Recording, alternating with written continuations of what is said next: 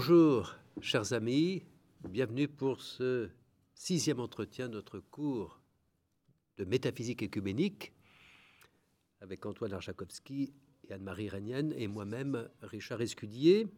Et aujourd'hui, maintenant, nous allons nous pencher sur Histoire de la conscience écuménique chrétienne avant 1789, une date bien symbolique pour nous. Nous allons nous, nous pencher, dans le fond, sur euh, l'histoire de nos confessions et comment nous assumons cette histoire aujourd'hui. Antoine parle le premier. Merci Richard. Je pense que c'est important en introduction, avant euh, de raconter l'histoire euh, de la conscience œcuménique chrétienne euh, de Jésus-Christ à nos jours, de bien comprendre que c'est la difficulté qu'ont les chrétiens à raconter leur histoire en commun qui euh, est à mettre en parallèle avec la difficulté que nous avons en général tout court aujourd'hui à notre époque de raconter l'histoire. Il n'y a pas de consensus aujourd'hui dans l'historiographie pour euh, raconter l'histoire ensemble, ce qui pose un certain nombre de problèmes. Il y a un historien euh, français qui s'appelle François Hartog, qui euh, parle du présentisme dans notre façon de raconter l'histoire. Euh, présentisme qui a comme conséquence qu'on est incapable de prendre suffisamment de distance pour raconter le temps présent et pour anticiper l'avenir. Or, l'histoire, c'est une façon de, de tenir en équilibre l'espace d'expérience et les horizons d'attente. Et donc à cause de ça, on est dans l'actualité permanente, on oublie euh, euh, très vite ce qui s'est passé hier, on est incapable d'anticiper ce qui va se passer euh, demain. Alors François Hartog dit bah peut-être il y aurait un nouveau paradigme qui serait celui de l'anthropocène qui nous permettrait d'avoir une nouvelle compréhension du sens du passé et de l'avenir. Mais en réalité, cette conscience de l'anthropocène, elle n'est possible que s'il y a une conscience personnelle, que s'il y a une conscience humaine. D'où l'intérêt d'avoir une approche historiographique qui soit consciente de ses prémices métaphysiques, et notamment celui de la personne. Mais il n'y a pas que la personne, il y a aussi la sagesse. Et donc c'est la nécessité de euh, trouver un consensus pour raconter l'histoire euh, qui rendra possible à la fois une histoire réconciliée entre chrétiens. Et c'est pas gagné parce que euh, il y a actuellement la commission de dialogue euh, catholique orthodoxe qui réfléchit à raconter l'histoire ensemble des deux premiers millénaires et qui a du mal à y parvenir. Euh, mais ça permettra, je pense, d'avoir une, vision nouvelle, éclairée du passé, du présent et, et de l'avenir, et qui soit en même temps ouverte. Alors il y a déjà deux grands penseurs qui ont cherché à, repenser notre histoire euh, commune, et là je, parle spécifiquement de l'histoire euh, œcuménique chrétienne. Il y a d'un côté euh, John Milbank, qui est un penseur anglican britannique, qui a écrit un livre qui s'appelle Théologie et, théorie sociale. et, dans ce livre, il explique que finalement, pour comprendre le monde présent, il faut comprendre que ce monde présent est en, situation de, chute, de décadence par rapport à un premier millénaire, une sorte d'âge d'or, euh, où les vérités ont pu être affirmées de façon euh, glorieuse lors des symboles de foi. À partir du 11e, 12e, 13e siècle, Jean Duns Scott en particulier, il y a une sorte de, déviation intellectuelle qui s'est produite et qui a été à la source d'un certain nombre de crises dont notre postmodernité faite de crises écologiques, de crises politiques, de crises sociales est la résultante. À quoi a répondu euh, Charles Taylor dans un ouvrage célèbre dont on a déjà parlé, qui s'appelle L'âge séculier, euh, en disant que pas du tout, le, la clé pour comprendre le temps présent, c'est ce qu'il appelle le RMN, le Réforme Master Narrative. Il faut comprendre que c'est la réforme euh, qui rend possible la modernité économique, politique, sociale, le fait qu'il y a eu cette révolution française ou américaine, qu'il y a eu une défense nouvelle de la dignité de chaque être humain, qui a rendu possible la place des femmes, beaucoup plus importante dans l'histoire du monde. Tout ça aurait été impensable sans le, la, le bouleversement de la réforme. Le problème, c'est que on est avec deux récits, euh, l'un qui insiste sur la stabilité et le retour au passé, l'autre qui insiste sur la dynamique et euh, l'orientation vers l'avenir. Et euh, je pense qu'il faudrait un troisième grand récit qui permettrait de tenir ensemble ces deux premiers récits explicatifs de notre temps présent. C'est ce que j'appelle la conscience euh, l'émergence eschatologique de la conscience œcuménique. D'où l'intérêt de, ce cours, de cette réflexion commune qui pourrait nous aider à, sortir de nos histoires confessionnelles. Euh, parce qu'il faut bien l'admettre, euh, avec Anne-Marie Reinen, on a organisé ici au Collège des Bernardins un colloque sur le Concile de Florence, et j'ai été frappé lors de ce euh, colloque qui a fait l'objet d'une publication œcuménique avec Barbara Ellensleben de l'Université de Fribourg, que euh, les orthodoxes, à cause d'une histoire confessionnelle de leur identité, en venaient à nier l'histoire, à nier le fait qu'il y a bien eu un concile à Florence, que ce concile avait été vraiment sérieusement préparé, qu'il a abouti à des consensus très sérieux sur tous les sujets qui posaient problème à l'époque, du purgatoire euh, à la place de l'évêque de Rome, qu'il a fait l'objet ensuite d'accords avec les églises orientales, euh, y compris les Arméniens, les Syriaques, etc., qu'il a même été vécu euh, par l'église ukrainienne jusque les années 1596, qui rendait possible une, double communion. Donc ça n'a pas été éphémère. Et voilà que deux siècles d'histoire sont balayés aujourd'hui par des, historiens, entre guillemets, qui en viennent à nier ce, concile de Florence, tout simplement parce qu'il ne colle pas avec une identité qui se veut euh, ni catholique ni protestante.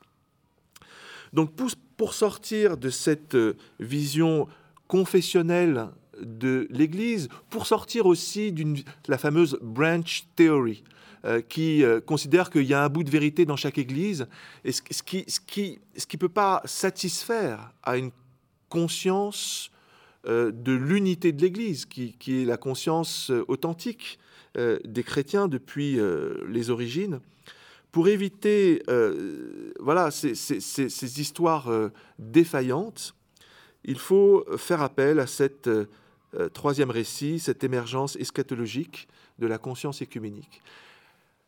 Par ce récit, on peut raconter l'histoire de l'Église de façon nouvelle et réconciliée avec quatre grandes périodes. Une première période qui va euh, de la naissance du Christ et de la Pentecôte, qui est euh, pour les chrétiens le moment de la fondation de l'Église, euh, jusqu'au IVe siècle, jusqu'au concile de, Nicée et surtout jusqu'à la légalisation de l'Église par Constantin, par l'édit de, de Milan, euh, en 313. C'est ce que j'appelle le moment de la conscience eschatologique de l'Église. Et puis, les périodes suivantes, c'est l'âge confessionnel de 1453 à, euh, pardon, l'âge euh, politique de 313 à 1453, le moment de la chrétienté jusqu'à la chute de Byzance. Puis le moment confessionnel de 1453 à 1789, quand chacune des confessions se définit comme soit catholique, soit protestante, soit orthodoxe en fonction de la mémoire spécifique qu'elle a dans un contexte de séparation entre la foi et la raison. Et puis une dernière période, qui est la nôtre, euh, qui date de 1789, qui est le moment des l'âge interconfessionnel, où on comprend que la seule identité confessionnelle n'est pas suffisante pour se, pour se vivre euh, comme Église. Alors commençons par la première euh, période, très brièvement, cette conscience eschatologique de l'Église, elle a marqué la conscience chrétienne parce que c'était un événement extraordinaire que d'imaginer que Dieu puisse s'incarner dans l'histoire, ressusciter et inviter toute la chrétienté, toute l'humanité à participer au grand projet divin du royaume de Dieu sur la terre. Ça, c'est une rupture eschatologique qui est en, qui en, totale nouveauté par rapport à la conscience grecque, qui était une conscience cyclique, mais qui vient, je dirais, parachever la conscience juive, euh, qui euh, euh, n'avaient pas cette même conscience de la divino-humanité d'un Christ capable de, de se comprendre comme prophète, prêtre, et après sa résurrection comme roi, et appeler toute l'humanité à, faire ce cheminement en lui. D'une certaine façon, cet événement extraordinaire c'est à, l'origine d'une vision nouvelle de l'histoire et du temps, du, royaume de Dieu, qui pénètre ce monde et qui le dépasse en même temps. Il montre sa fin, sa finitude, et en même temps il montre sa finalité, le grand projet de la théanthropie. Et ça, euh, ça a été préparé par euh, euh, la conscience juive, et notamment par cette alliance euh, sur le Sinaï euh, entre Dieu, Moïse et le peuple juif. Et euh, ça a été parachevé d'une certaine façon par l'avènement du Christ et la Pentecôte. En tout cas, c'est ce que disent les chrétiens. Et ce qui est important de bien comprendre, c'est que ça ne signifie pas pour autant que tous les problèmes sont réglés. Euh, et que la civilisation euh, doit s'arrêter. Il y a eu des divisions entre les chrétiens d'interprétation du message du Christ, du rapport aux Écritures, et notamment euh, cette scission qui a été une blessure profonde entre juifs et chrétiens. Mais la conscience eschatologique a rendu possible des moments de consensus, notamment lors du Concile des apôtres, qui, à travers la prière et le discernement, a rendu possible de penser ensemble à la fois la diversité des dons et des ministères et en même temps la conscience qu'il y a un seul esprit qui vient euh, euh, euh, ensemencer et transformer toute la vie de l'Église. Et donc dépasser les différentes divisions, y compris sur des questions comme à quel moment on doit célébrer la date de Pâques, etc. Il y a un deuxième moment dans l'histoire de l'Église, c'est le moment de la conscience politique de l'Église. Euh, et là, pour aller très, très vite, il faut dire que l'empereur est intervenu dans les affaires de l'Église en réunissant les conciles dits œcuméniques entre 325 et 787. Il y en a eu d'autres après, mais qui n'ont pas eu le même niveau de reconnaissance. Euh, en tout cas, pour les, églises orthodoxes, il y en a sept. Et dans les sept, à chaque fois, l'empereur est, est, intervenu. Et donc, ça, ça a posé à, à la fois un avantage, puisque c'est grâce à ces conciles qu'on a pu définir ensemble le symbole de foi de Nicée-Constantinople, de régler un certain nombre de problèmes, de permettre à ce que la législation de l'Empire se rapproche de la, de la vision chrétienne du monde. Et en même temps, ça a été euh, la source de division. C'est en tout cas ce qu'écrit le père euh, Alexandre Schmemann dans son livre sur la vie historique de l'orthodoxie. Euh, en disant, bah, à partir du moment où l'empereur intervient dans la vie de l'Église, ça, provoque euh, une fausse théologie du politique. Et d'un côté, en Orient, on arrive à, une sorte de césaropapisme, marqué malheureusement par l'œuvre de Eusèbe de Césarée, qui dans deux discours célèbres en 335 et 336 identifie quasiment l'empereur au Christ lui-même ce qui fait que l'empereur est l'unique intermédiaire entre Dieu et les hommes, ce qui était en contradiction totale avec la théologie chrétienne du baptême qui fait de chaque homme et de chaque femme euh, le lieutenant de Dieu sur la terre. Donc il y a d'un côté le, césaropapisme euh, qui va grandir, et d'un autre côté, il faut le dire aussi, un certain papo-césarisme.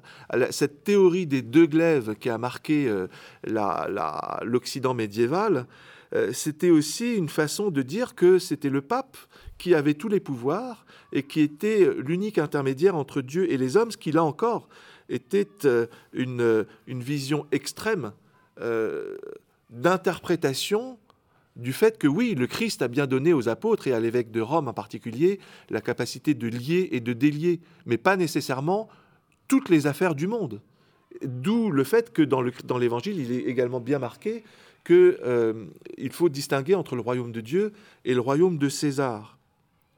Donc cette réforme grégorienne du XIe siècle, elle va aboutir à, une vision de, la gouvernance de plus en plus verticale. Mais, comme je l'ai dit, il y a eu un travail de réconciliation, là encore, qui s'est fait et qui a rendu possible le Concile de Florence.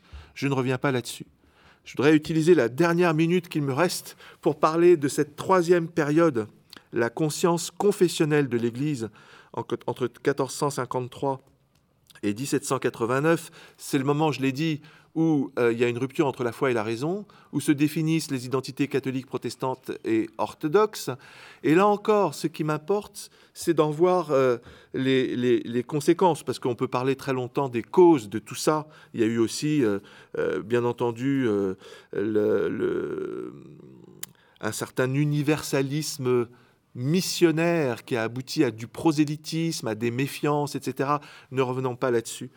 ce qui m'intéresse, c'est d'une part, de dire que ça conduit à ce que un État moderne s'affirme, euh, un État qui se pense désormais tout puissant puisqu'il ne croit plus à la théologie, à la fausse théologie politique des chrétiens d'Orient et d'Occident, et qui prend sur lui euh, tout le pouvoir de la souveraineté divine en affirmant avec Jean Baudin dans les six livres de la République son unité, son intransférabilité et sa toute-puissance, qui étaient des attributs de la puissance divine. C'est l'État moderne qui se les attribue.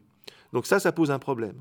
D'un autre côté, et ça va aboutir à des persécutions, d'un autre côté, le même Jean Baudin, et je trouve que c'est intéressant et je terminerai là-dessus, a publié en 1593 un colloque des sept savants de convictions différentes, christianisme, judaïsme et islam, dans lequel il dit bon, euh, il y a des guerres de religion, et c'est des guerres de religion d'ailleurs qui ne sont pas des guerres de religion, qui sont des guerres des États entre eux qui manipulent les religions. Ça, William Cavanaugh a bien parlé de ça.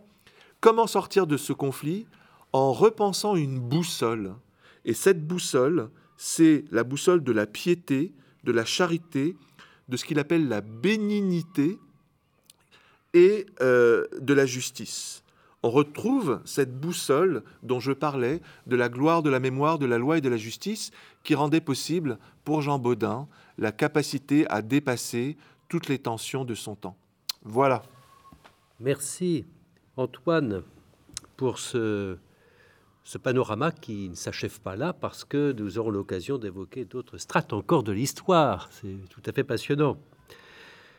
Alors oui, il s'agit bien de l'axe qui va de l'époque apostolique où l'Église euh, vit le temps, la temporalité dans une perspective eschatologique, puis l'irruption du royaume, euh, mais un royaume cette fois-ci plus, plus politique et, terrestre avec Constantin, jusqu'au paradigme confessionnel, euh, disons, consacré à travers le principe cuius religio cuius euh, regio et ius religio, c'est-à-dire un, prince, une religion qui a phagocyté en quelque sorte nos rapports confessionnels, qui a aussi occasionné tant de guerres, comme nous le savons. Alors, quelle mémoire peut-on avoir en tant que catholique de la prise de conscience des divisions confessionnelles, de ce que nous sommes devenus et qui ont existé à partir de, notamment de l'émergence des nations.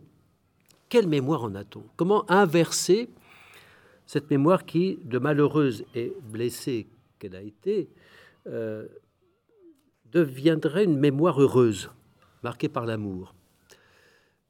Comment réassumer cela, en fait? Et ce n'est possible que si nous faisons deux rappels importants. D'abord, que la première parole de l'Église, c'est le Christ le pape Benoît XVI, euh, encore cardinal Joseph Ratzinger, l'a rappelé dans un écrit, la première parole de l'Église est le Christ et non elle-même. L'Église est saine dans la mesure où toute son attention est tournée vers le Christ. Et le Concile Vatican II a magnifiquement consacré cela en, euh, plaçant le Christ au sommet euh, de ses considérations conciliaires c'est le Christ qui est lumen gentium. Lumen gentium, c'est Christus, pour reprendre le titre de la principale constitution du Concile Vatican II. Le Christ est la lumière du monde. il existe un miroir de sa gloire qui est l'Église, l'Église que nous sommes, certes, qui transmet sa splendeur. Si l'on peut identifier ce qui n'a pas fonctionné dans toute cette histoire que Antoine a euh, résumée, euh, si l'on veut voir ce que malheureusement on a pu oublier, alors il convient de mettre en relief, là encore je cite Joseph Ratzinger, l'intériorité et la nature communautaire de l'Église. L'Église croît de l'intérieur, elle grandit de l'intérieur, elle vient du Christ et elle grandit vers l'extérieur, et non pas l'inverse. Et donc ça signifie une intime communion avec le Christ, tout d'abord. Donc l'Église se forme dans la prière, dans la vie sacramentelle, dans les attitudes fondamentales de la foi, de l'espérance, de la charité. Si on oublie cela, alors en effet, on, reste dans un paradigme qui est dans le fond très politique. Voilà, les choses euh, sont dites tout à l'heure et je pense qu'il faut euh, en effet prendre conscience de cela. Comment assumons-nous, si j'ose dire, avant 1789 Voilà la question. Là, je réfère une théologienne allemande, Jutta Burgraff, euh, qui a commenté un, document paru en 2007 euh, réponse à des questions concernant certains aspects de la doctrine sur l'Église. C'était la congrégation pour la doctrine de la foi en juin 2007 et qui a mis un peu l'accent sur ce qui fâche. Alors peut-être peut-on en parler. Tout à l'heure, on, a évoqué la, branche théorie. Euh, la branche théorie qui est, devenait assez influente élaboré par l'Association pour la promotion de l'unité des chrétiens au XIXe siècle et qui s'est développée ensuite au XXe siècle, selon laquelle le christianisme serait vu comme un arbre avec un, tronc commun et puis les branches, diverses branches parfaitement identiques, l'Église catholique, l'Église orthodoxe ou les Églises orthodoxes, les Églises euh, issues de la réforme protestante. Alors, nous, savons le piège de ce type de, de théorie. Euh, qui cherche, dans le fond, un peu une super église, avec une conception peut-être un peu fédéraliste euh, et optimiste euh, de l'unité, qui serait issue de notre histoire, de nos confessions chrétiennes, euh, ou alors l'unité serait une réalité future, qui serait en train d'advenir, inexistante aujourd'hui, que nous devrions créer tous ensemble. or, il ne s'agit pas d'une Église répartie entre nos diverses communautés, qui soutiennent parfois des doctrines contradictoires. Il s'agit au contraire de quelque chose qui existe déjà et qui a toujours existé. Dans le fond, c'est cela, la mémoire malheureuse, euh, c'est peut-être d'avoir oublié que euh, chacun n'est pas l'Église tout seul, et que cette Église, elle est donnée au départ. Certes, nous disons, peut-être on aura l'occasion d'y revenir, dans le Concile Vatican II, nous les catholiques, nous, disons que cette Église, cette unité de l'Église du Christ, qui a toujours existé, euh, subsiste dans l'Église catholique et qu'elle se trouve réalisée dans l'Église catholique en dépit de toutes les faiblesses de ses enfants. Euh, affirmer cela, ça ne signifie encore pas du tout que l'Église catholique est à toute seule, euh, elle toute seule, l'Église du Christ. Mais au contraire, il faut prendre donc cet énoncé euh, dans son sens très positif. Évidemment que euh, l'Église du Christ déborde les frontières de l'Église confessionnelle catholique même si nous croyons avec la primauté de l'évêque de Rome, la communion, les divers dogmes qui nous caractérisent, nous croyons qu'ils sont nécessaires pour définir l'Église. Mais précisément, il n'y a pas de vide théologique entre nos églises. Et sur ce point, j'y reviendrai. On peut donc affirmer que l'Église existe déjà. Et le terme écuménisme que nous avons euh, mieux approché dans son historicité, le mot écuménisme qui vient de oikos, euh, euh, la maison, oikia, et puis oikain, habiter. Cette expression montre bien que nous sommes la grande maison du Christ. La porte pour entrer dans l'Église est le baptême valide. D'ailleurs, dans nos confessions, euh, nos, prêtres, très souvent, euh, dans l'Église catholique, demandent est-ce que le baptême de telle Église est valide euh, Et il faut répondre, il est présumé valide, à condition évidemment qu'on n'ait pas repéré dans la doctrine de cette Église des éléments contraires à la confession de la foi trinitaire, du Verbe incarné, mort et ressuscité pour nous. Si on est bien d'accord, alors on peut reconnaître la validité de ce baptême. Il doit être administré selon le rite établi dans la communion de nos églises, selon la formule trinitaire. Voilà.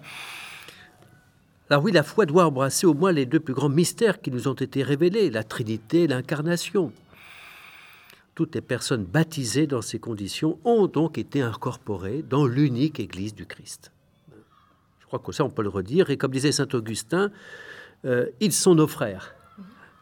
Ils le seront tant qu'ils ne cesseront pas de dire notre Père une belle formule de, Saint Augustin que je trouve on pourrait davantage euh, actualiser. Et je souffre quelquefois que dans telle ou telle situation euh, interconfessionnelle, euh, il ne soit pas toujours possible de prier ensemble et de même de prier ensemble la prière du Notre Père.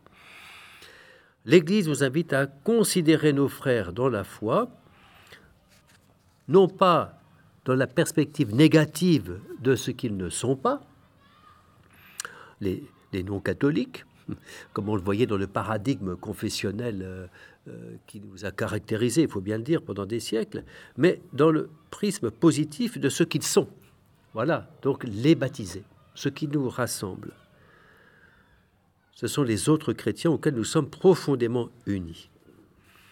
Et la tâche œcuménique consiste à non pas créer l'unité, non pas la susciter à travers des accords ou dans une histoire qui se voudrait euh, consensuelle, mais à la rendre visible à tous les hommes, en surmontant les oppositions qui empêchent l'Église de se montrer dans toute sa splendeur réelle.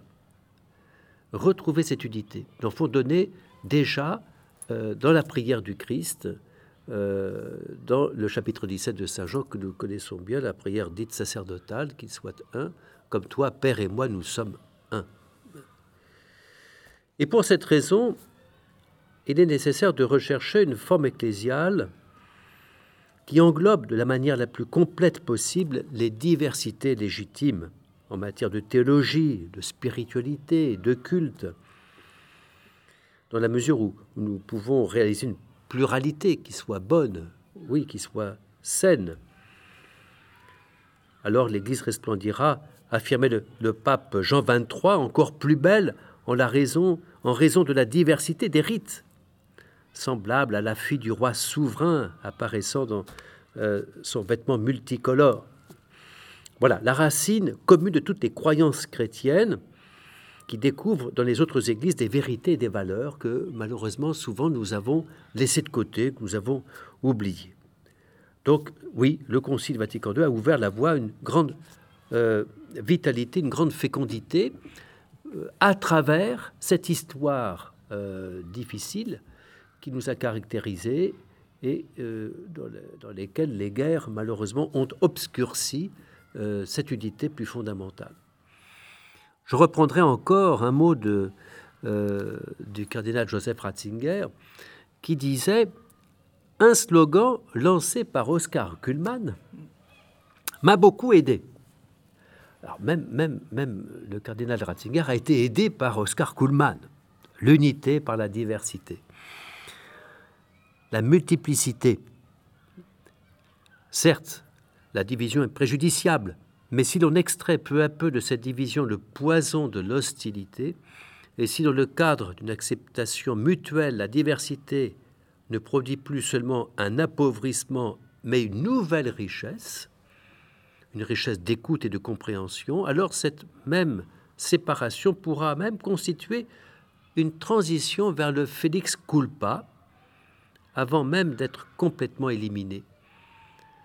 Je trouve que ce sont des propos qui vont très loin admettre que la division puisse être accueillie comme une Félix culpa, une heureuse faute en quelque sorte, hein, qui fait davantage resplendir euh, la volonté du Christ, le dessein de Dieu dans l'histoire de, nos églises. Oui, il faut bien qu'il y ait des scissions, disait Saint Paul, comme le rappelle encore euh, euh, Joseph Ratzinger à l'époque, citant la première lettre aux Corinthiens, 11-19, ce fameux Dei biblique le deïsé en grec le il faut. il faut que le Fils de l'homme soit livré. il faut que ce dei biblique, il renvoie toujours de cette manière une action de Dieu, donc une préscience divine, donc un dessein de Dieu, et pas seulement à, euh, je dirais, aux vicissitudes de notre histoire, ce qui serait trop simple, trop rapide, et qui exprime donc une nécessité, et là encore, non seulement une nécessité dans le dialogue dans notre histoire, mais une nécessité eschatologique. Et je me plais à souligner ce mot eschatologique, parce que même dans nos pratiques écuméniques, euh, il y a des gestes à avoir que je n'appellerais pas des gestes de transgression, euh, le mot est négatif, mais que j'appellerais des, gestes prémonitoires ou qui anticipent l'eschatologie. Et des gestes écuméniques, je pense à l'hospitalité eucharistique par exemple, euh, est une manière euh, selon des, normes et des appréciations, bien sûr, euh, pratiques, mais une manière d'anticiper scatologiquement, dans le souffle de l'Esprit Saint, l'unité qui nous caractérise et qui, encore une fois, est donnée depuis l'aube euh, de la prédication évangélique. Nous devons y contribuer par la pénitence et la conversion, ne l'oublions pas. Euh, dans ce qui a manqué dans toute cette histoire, qu'est-ce que c'est? Bah, C'est l'humilité. L'humilité du pécheur qui se sait pécheur et qui sait qu'il ne détient pas euh, la vérité. Notre piège, c'est de croire que nous détenons la vérité, formule bien connue, que nous possédons la vérité. C'est plutôt la vérité qui nous possède, c'est elle qui nous tient, qui nous tient à cœur, si je puis dire.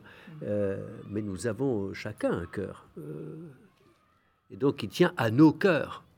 Voilà, on pourrait euh, continuer poétiquement sur cette voie. Je continue ce que Joseph Ratzinger écrit. En suivant la voie montrée par Oscar Kuhlmann, nous devrions donc essayer de trouver tout d'abord l'unité à travers la diversité, c'est-à-dire d'accepter dans les divisions ce qu'il y a de fructueux en enlevant encore une fois ce qu'il y a d'empoisonné. Une polarité sans opposition. D'ailleurs, je reviendrai sur ce mot polarité. Euh, qui, a été, euh, qui a mis à l'honneur par un, grand penseur qui a inspiré euh, notamment Joseph Ratzinger, mais aussi Jean-Paul II, et puis qui était, à mon avis, assez lumineux pour l'ensemble de la pensée chrétienne. Et dans le rapport au temps moderne, c'est Romano Guardini et son beau livre sur la polarité, essai de philosophie concrète. Euh, la polarité, c'est précisément d'accepter qu'il y ait euh, des termes qui seront dans une dialogique, dans un rapport contradictoire, qui ne font jamais système ensemble. Une polarité constante. Donc il y a un échange. Et d'une certaine manière, il n'y a jamais d'équilibre. Euh, il y a toujours une forme de déséquilibre. Parce qu'on ne parvient jamais à une totalité. Et le piège probablement dans nos histoires, le piège qui nous a été tendu et dans lequel nous sommes tombés, euh, c'est de prétendre qu'on peut parvenir à un équilibre et que nous représentons cet équilibre. Nous, les catholiques, ou nous, les orthodoxes, enfin, peu importe, mais voilà. Mais justement, l'équilibre, il est toujours à chercher. Et la polarité dans nos relations écuméniques peut traduire quelque chose de, euh, de cette recherche de l'unité qui, encore une fois, offre un caractère eschatologique à laquelle nous ne pouvons parvenir totalement que dans l'avènement du royaume des cieux. C'est ce que je nous souhaite, je l'espère, et le fait que le cardinal Ratzinger ait cité Kuhlmann montre bien que euh, nous sommes tout de même sur la bonne voie. Et maintenant, je laisse la parole à Anne-Marie qui va nous éclairer de son côté. Merci beaucoup. Dans cette leçon où nous parlons euh, de, de l'écuménisme avant la lettre, en quelque sorte, euh, donc avant le XVIIIe siècle, je voudrais commencer par un, préambule, puisque on nous invite ici à, parler de métaphysique, on a le droit d'aller chercher un peu loin euh, dans, les archétypes, dans le langage des harmonies. Et j'ai repensé à cette histoire de, non-dualité. Donc Advaita, un concept très important euh, qu'on a vu euh, chez Panicard, c'est le non-dualisme. Mais je pense que nous avons nous-mêmes aussi une, richesse beaucoup plus grande que ce qu'on pense habituellement concernant les nombres et les rapports entre les nombres, les proportions. Je pense au, au chiffre 1, donc qui pour nous, euh, pour l'islam, pour le judaïsme et pour nous-mêmes renvoie à l'unité ou l'unicité de Dieu, qui justifie et préconise l'unité du genre humain. Donc ça, c'est le 1, très important, l'unité, l'unicité. Ensuite, le chiffre 2, pour nous, euh, fait référence au fait qu'il y a deux communautés herméneutiques, celle qui lit Tanakh, donc euh, ce que nous appelons le Premier Testament, et ceux qui et celles qui lisent aussi le, Nouveau Testament. Donc ça c'est le chiffre 2. Ensuite le 3, ternaire, triade, trinité, très important. Et puis le 5, et ce qui m'a fait penser au 5, c'est cette belle rosace que nous avons derrière nous, qui nous accompagne depuis le début. Euh, donc remarquez cette forme très harmonieuse basée sur le pentagone et sur le quinte-feuille, donc les cinq feuilles. Euh, après, il y a aussi bien sûr le nombre 7, qui est un nombre vraiment euh, de, très grande résonance, et puis 12, et puis je m'arrête là. Ceci, c'est pour introduire ma petite partie confessionnelle euh, qui sera donc un, chapitre de, de, la théologie anglicane telle qu'elle est en train d'émerger au XVIe siècle. Et je voudrais dire qu'une des caractéristiques de la communion anglicane, alors je peut-être commencer par toujours sur la lancée de l'autocritique, euh, elle n'est pas en général très intéressée par la prédication, par la théologie. Elle est très forte en liturgie. Mais ce qui la caractérise, c'est ce qu'on appelle en anglais la comprehensiveness. Donc, on n'a pas vraiment d'équivalent en français. Le comprehensive, c'est ce qui est compréhensif, qui comprend un maximum. Ainsi, dans le culte anglican, c'est à la fois très rigide, euh, très régi par une liturgie qu'on appelle le Book of Common Prayer, mais en même temps, on va y trouver de l'orgue, du grégorien, mais aussi euh, des guitares. Donc ça, c'est le comprehensiveness. J'avais parlé très brièvement des cinq réformes qui concernent le monde occidental et, l'Église au XVIe siècle. À y réfléchir, les cinq sont présents euh, dans les îles britanniques. Il y a la réforme luthéro-calvinienne qui va s'appuyer sur le magistrat, entendu comme le prince. Alors, l'Église d'Angleterre va faire très fort puisque le, le, roi et plus tard la reine seront gouverneurs suprêmes de l'Église. Ensuite, il y a des catholiques. Euh, il y a aussi des dissidents et des puritains. Alors les puritains, on en parlera un peu plus tout à l'heure, les puritains, dans le contexte de la réforme du XVIe siècle dans les îles britanniques, sont les personnes qui estiment que on n'est pas allé suffisamment loin avec la forme anglicane. il faut pousser plus loin la réforme. Il faut abolir le fait de s'agenouiller pour recevoir la communion. Il faut que le clergé euh, renonce à ses dentelles. Et donc les puritains estiment qu'il n'y a pas vraiment de choses indifférentes les adiaphoras dont on a parlé dans la première leçon. Des choses qui sont non pas marginales, mais pour lesquelles une grande variété d'expressions est possible et légitime. Donc les puritains vont ensuite s'exporter en quelque sorte, ils vont s'exiler dans les colonies de la couronne et ils vont donner naissance, après évidemment beaucoup de vicissitudes, euh, aux États-Unis d'Amérique, où vraiment la racine puritaine est très importante. Je voudrais vous présenter un, penseur anglican. Alors c'est le... Très peu de gens ont lu l'entièreté du corpus euh, et je ne prétends pas du tout l'avoir fait.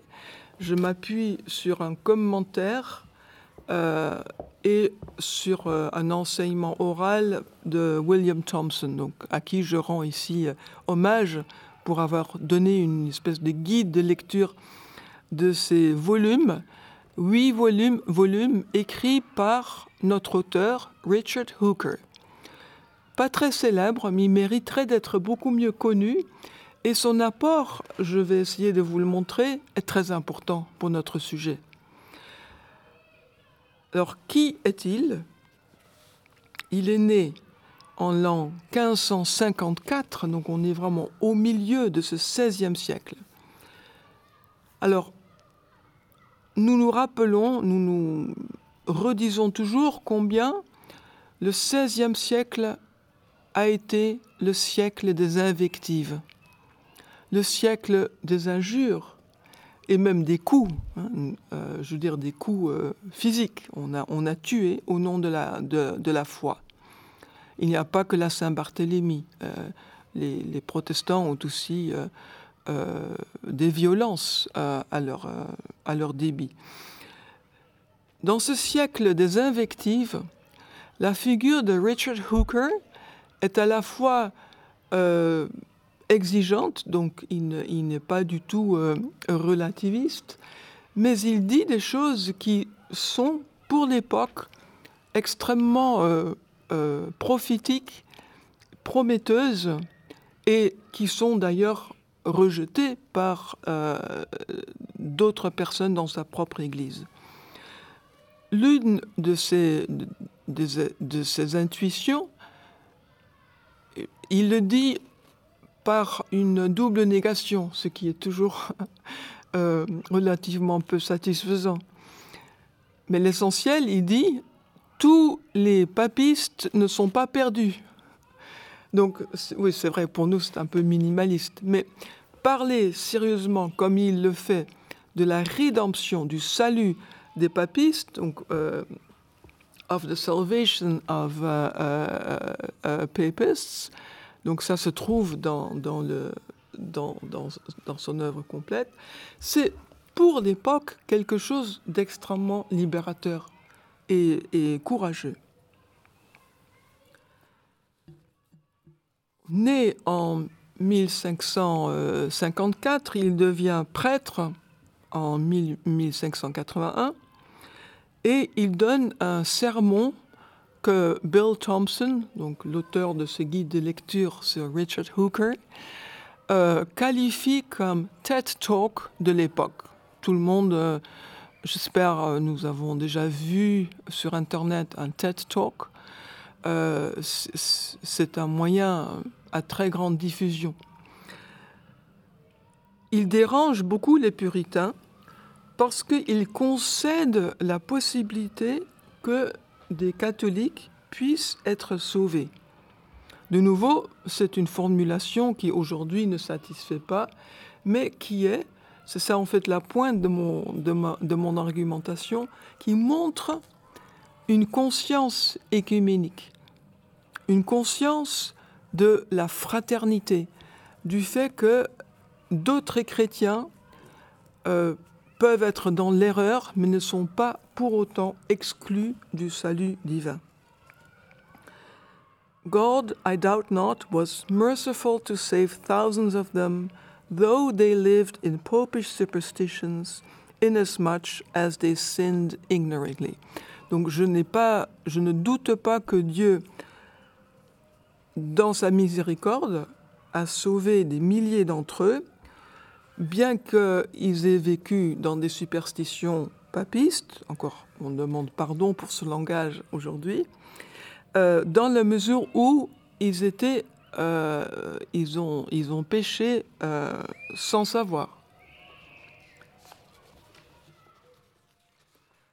Un deuxième aspect qui rejoint notre leçon sur la méthode, c'est une, une idée très importante qui concerne la raison. Quelle est la figure de la raison que Hooker propose Il parle de la raison rédimée ou sauvée, redeemed reason.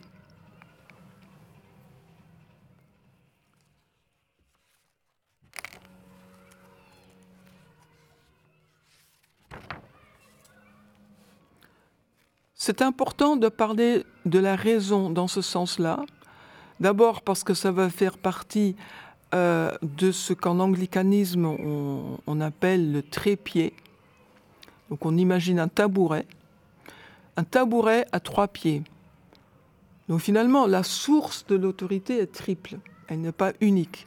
Ce n'est pas soit la tradition ou le magistère catholique romain, et ce n'est pas non plus la solution sola scriptura, l'écriture seule, des protestants non anglicans.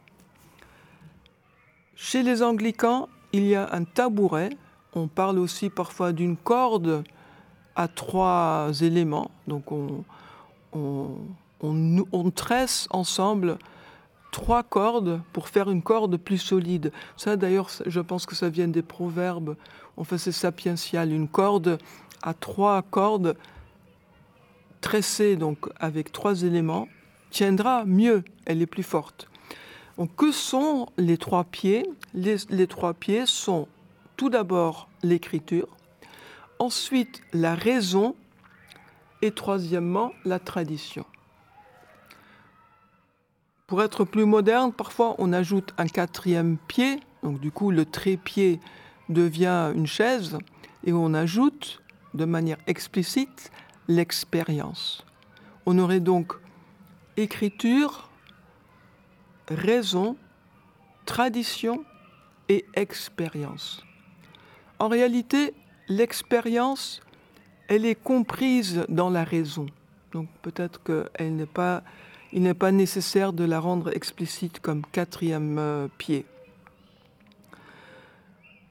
Hooker n'opposait pas écriture et raison. Ça, c'est très important pour nous aujourd'hui. Au fond, dit-il, euh, l'écriture présuppose la, raison et nécessite la raison. La raison, en effet, selon Richard Hooker, est un cadeau. C'est le don de Dieu même le plus grand don de Dieu à l'humanité, puisque la raison va leur permettre de comprendre le dessein divin pour l'ensemble de la création. La raison nous permet de nous situer au sein de la création et de répondre à la création. Il dit que la raison, c'est le témoignage de l'Esprit Saint à une conscience priante.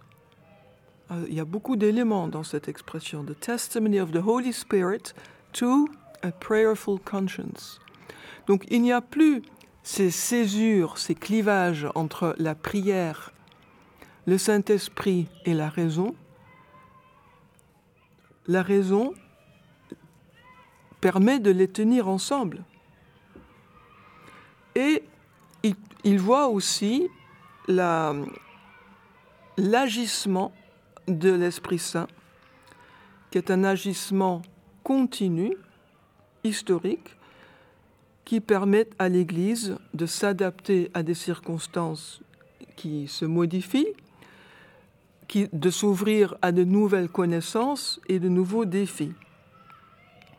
Donc cette raison du XVIe siècle, vraiment extraordinaire, euh, vraiment euh, une, intuition pionnière de la, de la part de Hooker, elle, elle, elle, est à distinguer de ce qui sera plus tard la raison des Lumières, qui est au fond une raison qu'on peut appeler instrumentale, une logique instrumentale, détachée de toute considération spirituelle et éthique.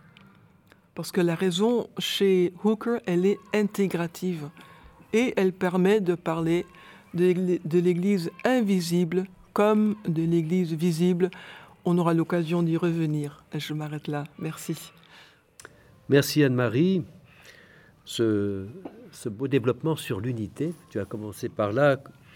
Euh, le rapport par les nombres, l'unicité de Dieu me fait penser à un livre de Pierre Lénart euh, sur l'unicité de Dieu et ça nous renvoie euh, au dialogue avec les Juifs dont tu parlais tout à l'heure.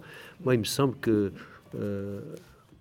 il me semble que dans notre Occident un peu blessé, dans sa crise épistémologique, les Juifs euh, peuvent être pas seulement un recours, mais sont une ressource profonde de notre Occident. Euh, ils en font aussi partie et euh, cette, cette, notion d'unité, bah, l'unité de Dieu, son unicité, mais qui n'est pas exclusive, ça peut profondément nous aider.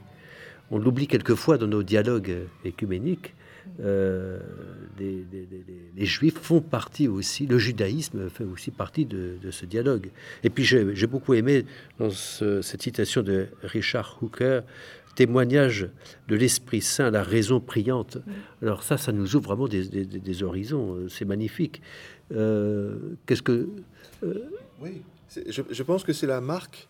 C'est la marque. Si d'un côté le XVIe siècle a été le siècle des, des divisions, et des identités confessionnelles et, des, et, de l'affirmation, euh, finalement de la séparation entre la foi et la raison, il y avait quelques figures qui voulaient empêcher ça. Mm. Et c'est très important de faire le travail de, de retrouver des figures qui, qui n'étaient pas dans cette logique-là. Et Richard Hooker en est un. Euh, euh, au sein de quelqu'un comme le cardinal de Cuse, euh, a été aussi quelqu'un d'extraordinaire. il était au Concile de Florence, euh, lui qui était euh, allemand, donc catholique, mais ça l'a ça l'a tellement marqué que par la suite, il a voulu écrire des, des, des, ouvrages de dialogue avec l'islam. Mmh. Tellement il comprenait que cette unité retrouvée au Concile de Florence permettait d'avoir une vision globale, réconciliée de la divino-humanité qui intégrerait également euh, juifs et musulmans. Il a écrit un, ouvrage qui s'appelle Le Coran tamisé. Donc euh, je pense que c'est important de faire ce travail historique et qui permet de, de retrouver ces, ces, étoiles qui scintillent et dont on a besoin aujourd'hui.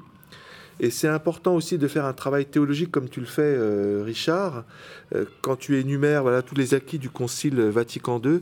Et, en t'écoutant, je pensais à une parole du métropolite Sheptitsky, qui est donc un, grec catholique ukrainien, euh, qui a tout fait pour essayer de retrouver la source orthodoxe de cette église gréco-catholique, qui est euh, l'héritière de l'église orthodoxe qui avait euh, accepté le concile de Florence en Ukraine, donc, et, et qui l'a tenu au moins jusqu'en 1596 à l'Union de Brest, qui était en double communion.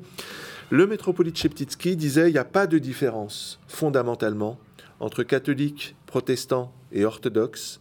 La vraie différence se trouve entre ceux qui croient que l'Église est une et ceux qui n'y croient pas.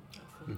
Ça m'a beaucoup marqué et c'est ce que tu dis quand tu insistes sur cette dimension euh, euh, théologique fondamentale de l'unité de l'Église qui mhm. doit, qui doit nous, dont on doit prendre conscience au-delà des différentes euh, théories historiographiques.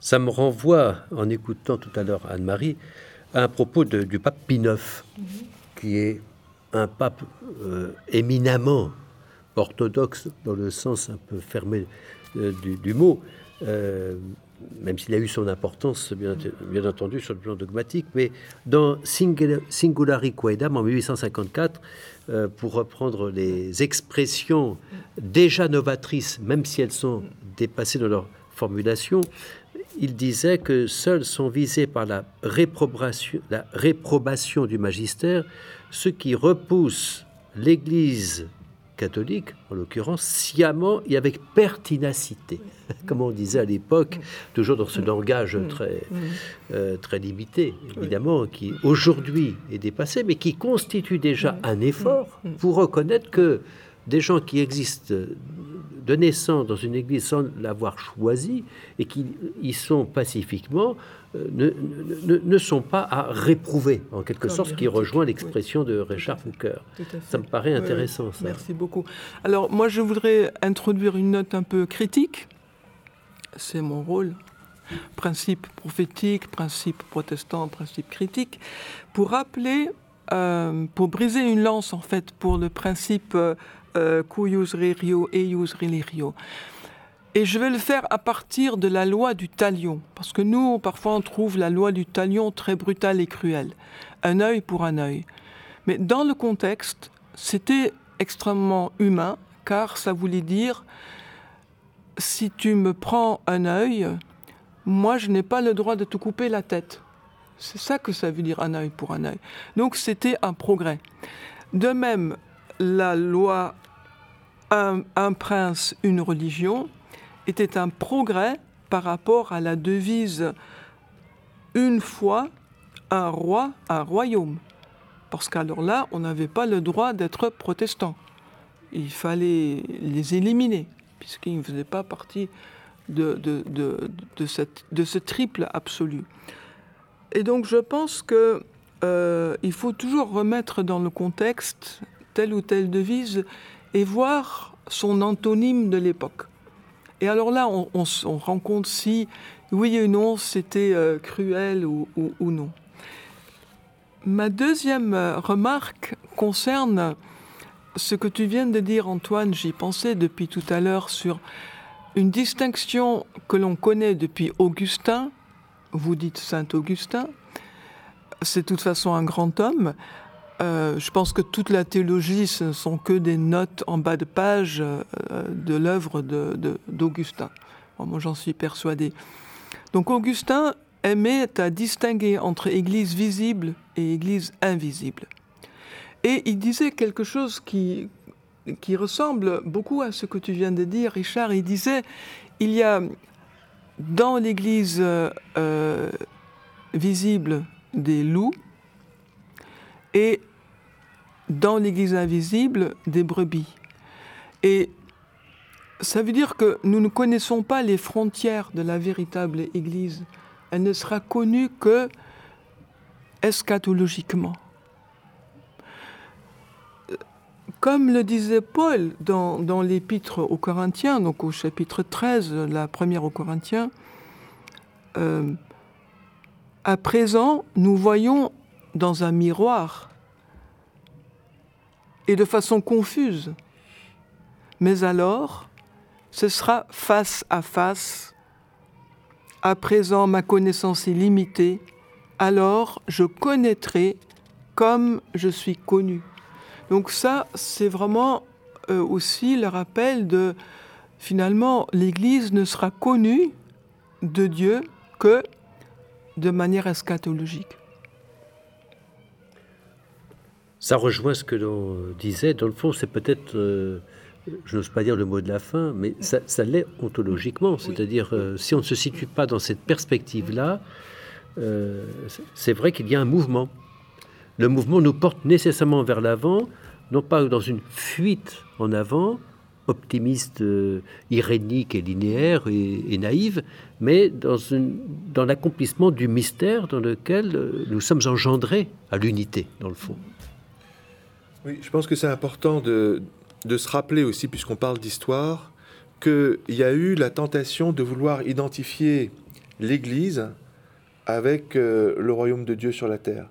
Le cardinal Bellarmin, qui est quand même euh, une figure importante, qui est à l'origine de la contre-réforme, il identifiait euh, l'Église catholique avec le royaume de Dieu sur la terre, dont il disait que ce royaume, il est aussi visible que la République de Venise. Et, c'est simplement à partir de Vatican II qu'on a pris distance par rapport à ça et qu'on a retrouvé euh, cette idée que les frontières mystiques de l'Église, avec cette dimension invisible, sont plus larges que les frontières visibles. Donc je pense que ça, c'est un point euh, capital pour, euh, pour aujourd'hui. Mais il y a aussi un risque. Je ne sais pas qui de vous deux tout à l'heure a dit que le but c'est de rendre visible. Je crois que c'est toi, Richard. Le but c'est de rendre visible l'unité de l'Église. La sacramentalité. Hein, oui, là, là, là j'ai mes interrogations. C'est pour moi un des, un des problèmes du, de la crise actuelle de l'ecclésiologie qui apparaît dans ce document du Conseil écuménique des Églises qui a été adopté à Busan en, Corée, The Church Towards a Common Vision, l'Église vers une vision commune, dont la première page dit euh, notre objectif, c'est euh, de rendre l'unité visible de l'Église et après on pourra se mettre d'accord pour, euh, pour communier ensemble. Et ça, ça correspond pas à la foi de l'Évangile. Dans l'Évangile, il est bien dit il faut d'abord croire pour voir. C'est le reproche que fait le Christ à Thomas.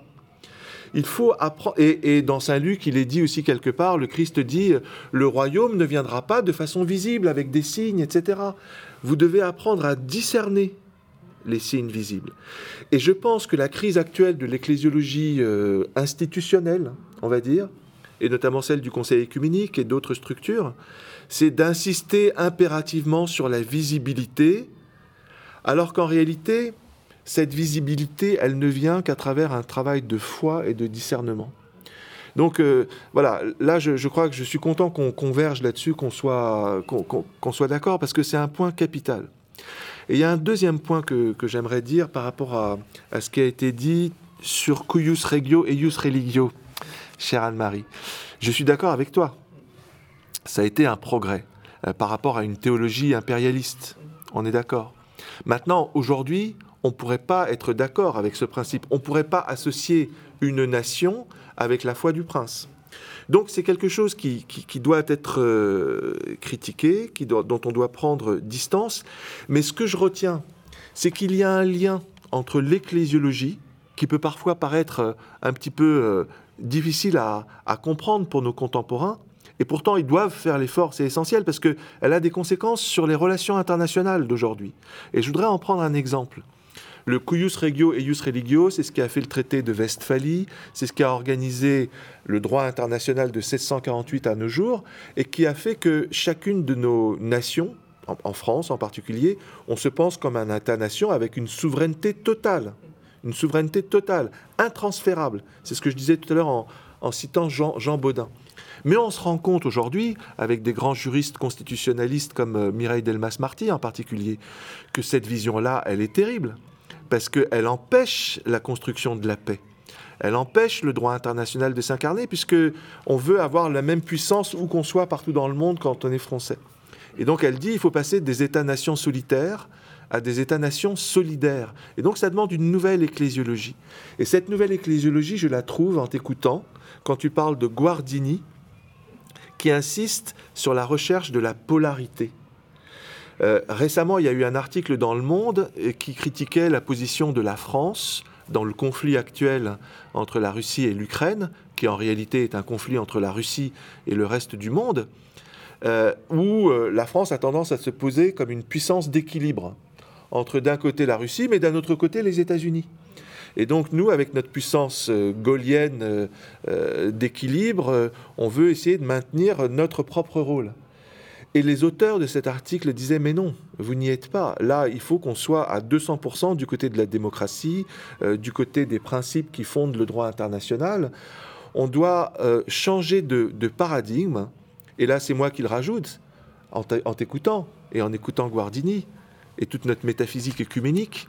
Il faut passer de, droit, du droit international fondé sur ce principe euh, du cuius regio et ius religio qui fait de chaque nation des petits dieux, à un droit international fait de polarités qui tiennent ensemble euh, la vérité, euh, la gloire, la loi et la justice pour permettre des équilibres entre des principes contradictoires. Il faut de la liberté pour la concurrence, mais il faut de la solidarité pour la justice. Et, c'est ce droit-là international nouveau euh, qui doit sortir de, la crise actuelle euh, de notre modernité, de notre postmodernité. Je crois qu'on a prononcé un mot important hein, dans cette notion de polarité. Je crois qu'il y a quelque chose là de très essentiel. Euh, ne pas vouloir clore la réalité dans un système, une totalité, mais accepter ces éléments contradictoires. Tu as cité Nicolas de Cuse, alors qui est, à travers sa doctrine de la coincidentia oppositorum, complètement dans, cette, dans cette vision des choses. Et il était profondément catholique par ailleurs. Voilà. Donc, euh, je crois beaucoup à cette idée, euh, être euh, d'abord dans la foi. Hein, tu citais, on anticipe un petit peu parce que tout à l'heure je parlerai du christianisme pratique qui avait comme projet précisément d'unifier les chrétiens avant qu'ils se mettent à croire en, une vérité commune. Hein. Mais on, on, anticipe un petit peu, on pourra en reparler.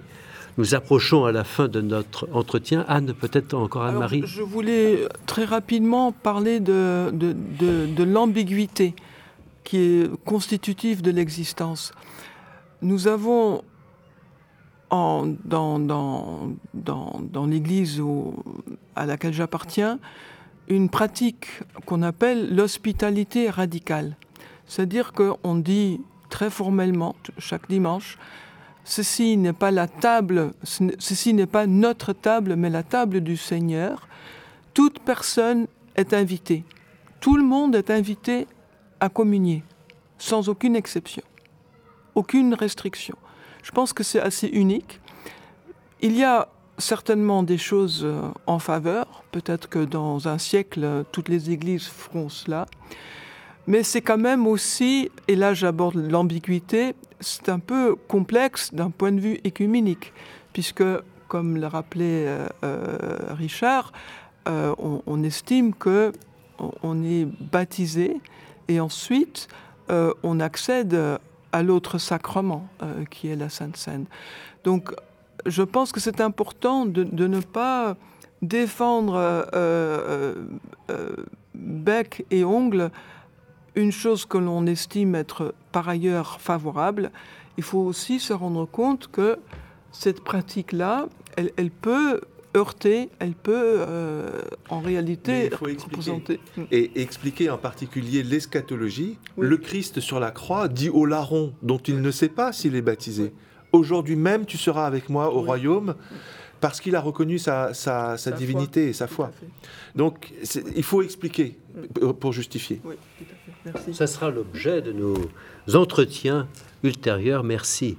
Anne-Marie, merci Antoine, et à notre prochaine rencontre. Merci.